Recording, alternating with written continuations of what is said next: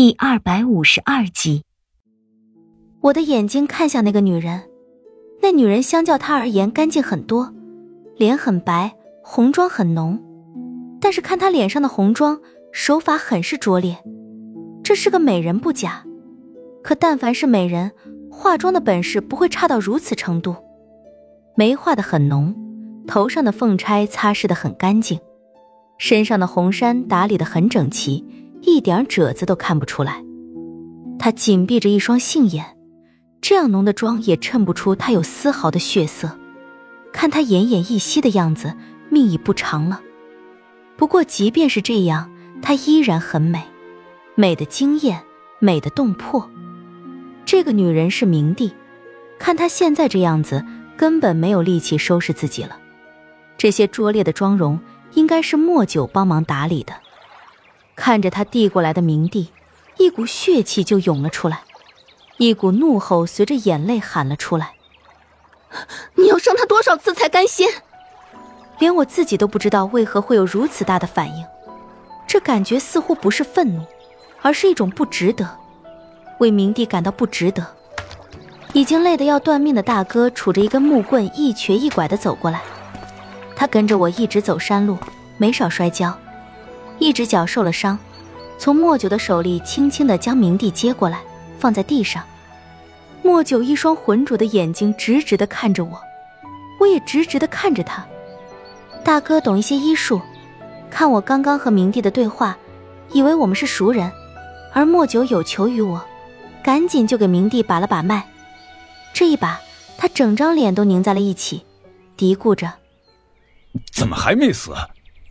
五脏心脉俱碎，不可能活得下来呀！他将搭在明帝手腕上的手拿开，也不顾及什么男女有别，一把就将明帝的衣襟扒开。映入眼帘的那一幕，把大哥吓得连连后退。我只是看了一眼，心就揪了起来。明帝的胸口印着一道血红的掌印，整个胸膛都碎了，碎裂的肋骨露了出来。能透过那炸裂型的伤口看到胸骨之后的内脏，伤口被处理得很好，没有一丝发炎的迹象，似乎每天都有人为他擦洗过无数次一样的干净。可是越干净就越显得伤口吓人。莫九似乎是看习惯了，对我说道：“ 等环山上受的伤，这一掌是梨花生打的。”他看着我的脸，眼眶有些潮湿。我没办法了，如果这个天下还有人可以救他，我想，也就只有你了。他说着，缠在他右手手臂上的蝶翼落入了他的手中。我以为他要要挟我，却看见他将蝶翼架在了自己的脖子上，双目直直的看着我，带着祈求的目光。我本来就是一个该死的人。我死，你救他。话音一落，蝶翼刹那间化成一道寒光，飞速的朝他自己的脖子上抹过去。我一看这情况，身子往前一步，一把抓住蝶翼薄薄的剑锋。但是我速度不够快，蝶翼锋利的剑锋依然在他的脖子上划出一道细细的伤口。我一把将蝶翼夺过来，扔在地上。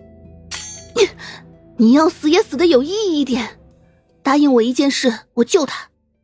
为什么会说出这样一句话来？我自己也不清楚。我原本是想说你要死死远点，但话一出口就成了这样。似乎我一直要做到的冷血无情，就像用细沙垒起来的城堡，轻轻一推就倒了。明帝的伤势不再适合奔波，大哥和莫九在湖岸边搭起了一个小小的棚子，用蓬蒿做墙。四面都围得很严实，我并没有说立即就要救明帝，在莫九答应我的事没有办到之前，我不会救他的。因此，在这段时间里，莫九显得很忙碌。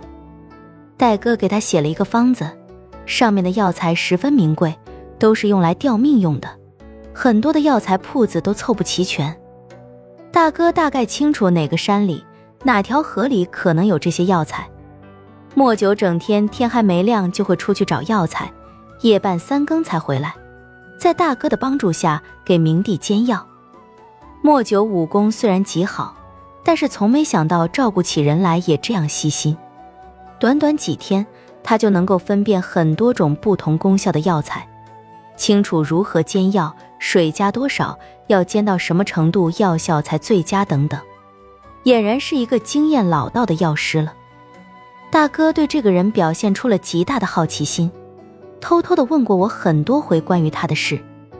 对于莫九这个人，我也不是很了解，他似乎一直是个谜。莫九的话很少。一整天下来都听不到他说一句话，除了照顾明帝之外，就是外出找草药。他似乎对答应我的事并没有放在心上。我并不担心，明帝在生死线上来回挣扎，他现在可比我要着急。莫九还活着，那么另一个人也一定还活着。凤家人是不会抛弃自己认定的人独自逃命的。后来的几天。明帝的伤情稍稳定了一些，大哥接过手替莫九照顾明帝。明帝的伤太重，时刻都离不开人。我们来到林子里，莫九看上去十分疲惫，但脸好在是洗干净了，却瘦得不成样子，双眼深深的陷下去，一张脸显得苍老又疲惫。他坐在一块大青石上，揉了揉鼻梁，面向我：“凤家人。”有着跟世上所有人完全不同的血脉，这究竟是为什么？我自己也不知道。有说凤家是上古魔神蚩尤一族之后，也有说凤家之所以为凤家，是因为凤家的先祖误杀了一只白凤，饮了凤血，凤血一代一代的传承下来，赋予了凤家人超乎寻常的力量。凤家的很多绝学。外人是不能修炼的，轻的会筋脉尽毁，重的甚至会爆体而亡。你确定你要练我凤家的功夫？嗯，我只想做一点对自己来说值得去做的事情。不死人之所以是不死人，就在于有悔之不尽的身体。我会死这一点，你完全不用考虑。哎会很痛苦的。心都死了，不在乎痛与不痛。林子里一片静谧，他对我投过来一道很浑浊的目光，轻轻道：“唉，你是这世上独一无二的，我相信你。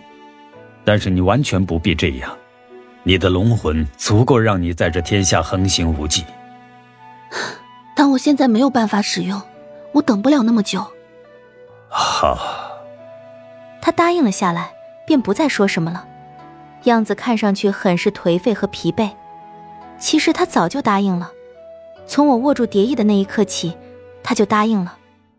或许他有什么顾忌，可能他顾忌的是我的生死，但我觉得可能性不大。他顾忌更多的，可能是他们凤家刻入骨髓的承诺。